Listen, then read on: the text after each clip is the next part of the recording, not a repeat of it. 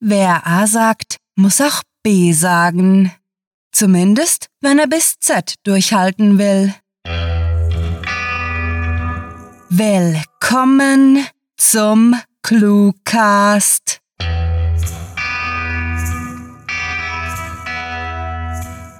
Wollt ihr unseren Newsletter abonnieren? Hey, wollt ihr unseren Newsletter abonnieren? Unser Newsletter ist auf cluewriting slash newsletter zu. Unsere Frühlings-Kurzgeschichten-Kollektion ist heute online gegangen. Seht her, wir haben leichte Unterhaltung, fließende Stories und dazu passend scharfkantige Nietenhörgeschichten. Während ihr euch gemütlich im Online-Shop umseht, wünschen wir euch viel Spaß mit der Kurzgeschichte.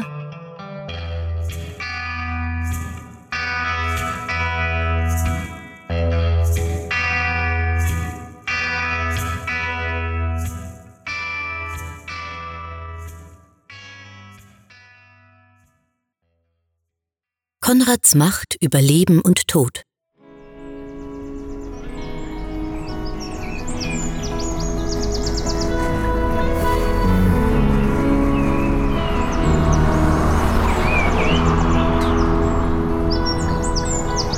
Meine Erinnerung an den Tag, an dem ich hierher gebracht wurde, ist noch frisch. Ganz so, als wäre es gestern gewesen. Der mit Jahrhundertwendehäusern gesäumte Hof ist seit jeher meine Aussicht vom dritten Stockwerk über der Einfahrt. Links das gelbliche Gebäude, graue Ecksteine als Abschluss einer ungepflegten Fassade, welche im Laufe der Zeit schäbiger geworden ist. Mir gegenüber die Zwillinge, grau und hellblau verputzt, Fremdkörper neueren Datums. Links drei rostrote Backsteinbauten mit großen Bogenfenstern, bis vor kurzem heruntergekommen, nun vor lauter Renovationen glänzend. Und schließlich mein Haus, grau, ursprünglich weiß, Holzbalken als Fensterrahmen, gerade so bewohnbar, wohl das nächste auf der Liste zur Renovation. Wo war ich? Ach, stimmt, in der Vergangenheit genauer noch am 18. März 1965. Es war ein kalter, nebliger Montagmorgen, als sie mich herbrachten, zum dritten Stockwerk, beim Fenster ganz links, über der dank Kopfsteinpflaster verschönerten Einfahrt oder rechts, wenn man von außen auf das Haus schaut. Ich war noch ganz jung, habe nicht begriffen, was meine Aufgabe war, wieso ich hier hinkam. Rasch habe ich gelernt, mich damit angefreundet, dass ich Nacht für Nacht über die Einfahrt wache, die mein Zuhause geworden ist, auf immer und ewig. Andere hätten vielleicht ein Problem damit, stets am selben Ort, ab vom Schuss, doch von der Geräuschkulisse der Großstadt begleitet zu sein, an einen Platz gebunden. Mir gefällt es hier. Manchmal, dann wenn es mir schlecht geht, kommen uniformierte Männer in schweren Autos vorbei und statten mir einen kurzen Besuch ab. Teils fluchen sie, meistens sind sie nett. Ich mag sie, denn jedes Mal, wenn der Funke erloschen ist, mein Lichtlein ausgebrannt, entfachen sie die Lebensfreude in mir von neuem. Sie haben sich immer um mich gekümmert, lange warten musste ich nie. Meistens hingegen bin ich topfit, wache Nacht für Nacht über die Einfahrt, durch die Anwohner in den Hinterhof gelangen. Viele bevorzugen den Vordereingang, Trotzdem gibt es sie, die Hinterhofeingangsbenutzer, vor allem weil die Türen der beiden Zwillingshäuser, dem grauen und dem hellblauen, zum Hof führen. Vieles hat sich verändert, Epochen sind an mir vorbeigezogen, neue Bewohner ein- und ausgezogen, ich dagegen blieb da, das ruhige Auge des Sturms.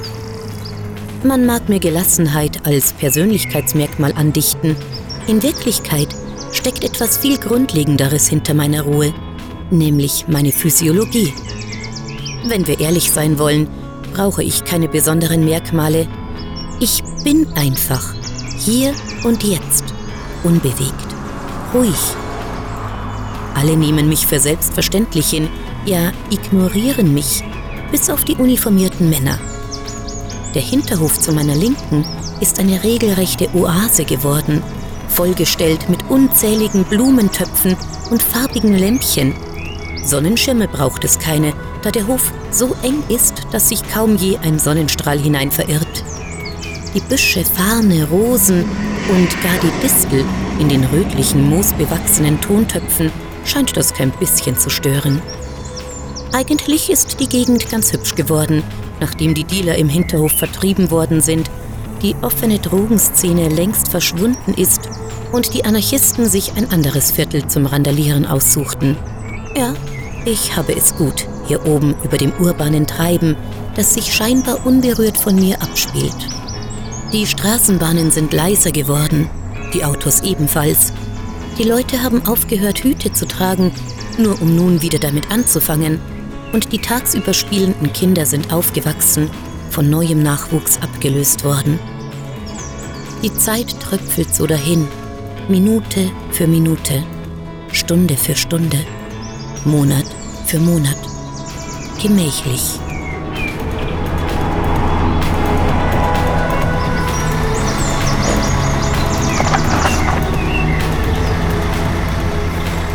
Heute ist etwas anders, als die Männer in den orangen Uniformen kommen und mir langsam entgegenschweben.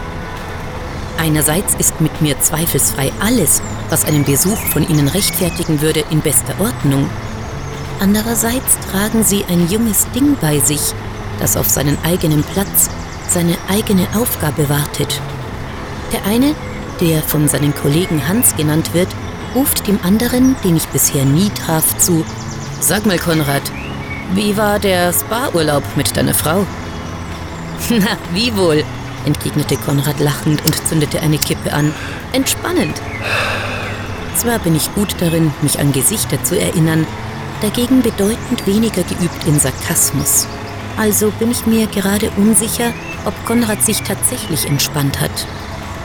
Hallo Konrad, ich weiß, du kannst mich niemals verstehen, aber ich denke, wir werden Freunde sein. Konrad schaut mich kurz an, meint dann zu Hans, während die Hebebühne nahe unter mir zum Halten kommt. Irgendwie schade. Ich mochte diese alten Funzeln. Plötzlich dämmert mir etwas. Das junge Ding ist keineswegs dabei, um mir Gesellschaft zu leisten, sondern mich zu ersetzen. Sie wollen mich wegbringen. Panik macht sich in meinem Knochenmark breit, mal abgesehen von der Tatsache, dass ich kein solches habe. Und zu allem Übel bestätigt Hans meine Befürchtung. Ja, die neuen LED-Paneele sind quasi wartungsfrei. Ergo weniger Gekraxel für uns, eine billigere Stromrechnung für die Stadt, kein giftiges Quecksilber mehr in der Deponie. Eine gute Sache. Hans freute sich gar nie, mich zu sehen? Das ist unmöglich. Er grinste zufrieden, wenn er meine Lampe auswechselte.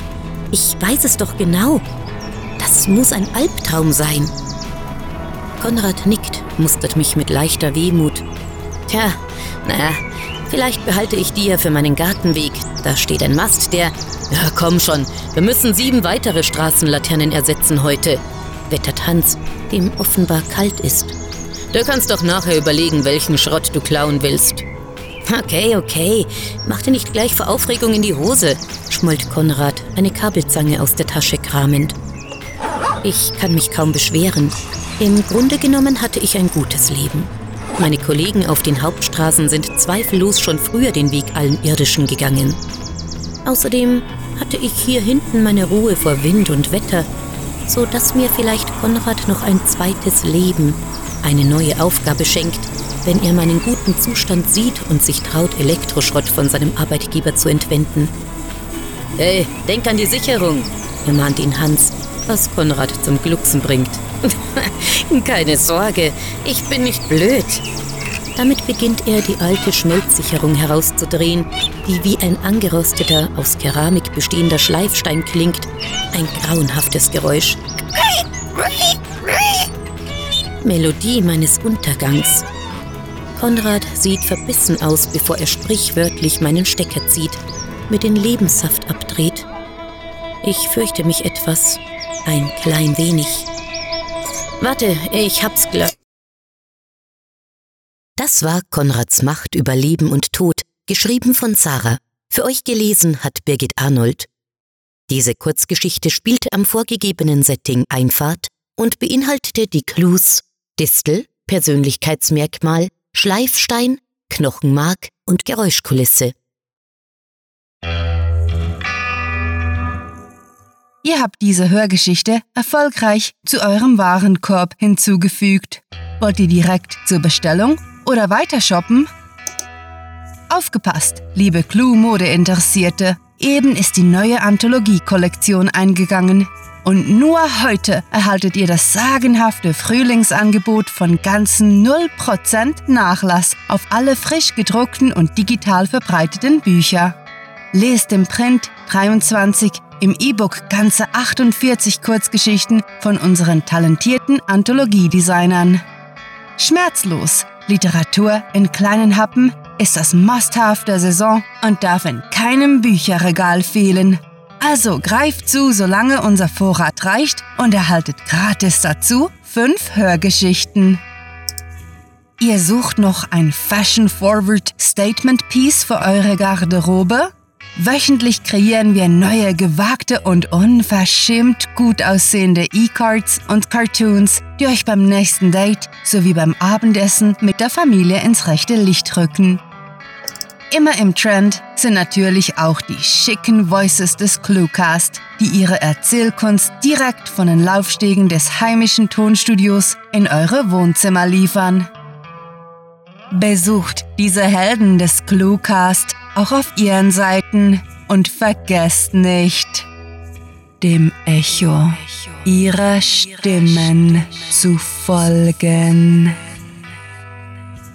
Hallo, ich bin hauptberuflich Sprecherin, weil ich es wunderbar finde, mit meiner Stimme andere Menschen zu berühren, in ihnen etwas auszulösen. Wenn ihr mehr über mich erfahren wollt, freue ich mich, wenn ihr auf meine Homepage www.sprecherin-birgit-arnold.de schaut. Hinterlasst einfach eine Nachricht. Ich melde mich auf jeden Fall. Für Coupons, Spezialangebote und die tägliche Dosis Lese- sowie Hörstoff besucht unseren Shop auf Facebook und Twitter und bleibt stets am Puls des literarischen Trends. Abonniert zudem unseren exklusiven YouTube-Kanal und profitiert von den vielen Vorteilen, die nur unseren Patreon-Premium-Mitgliedern zur Verfügung stehen. Ihr habt den Warenkorb angeklickt. Bitte gebt eure Zahlungsinformationen ein. Wollt ihr unseren Newsletter abonnieren? Hey, wollt ihr unseren Newsletter abonnieren? Unser Newsletter ist mit fantastiliardischem Dank fürs Zuhören und den besten Wünschen. Eure Cluecaster.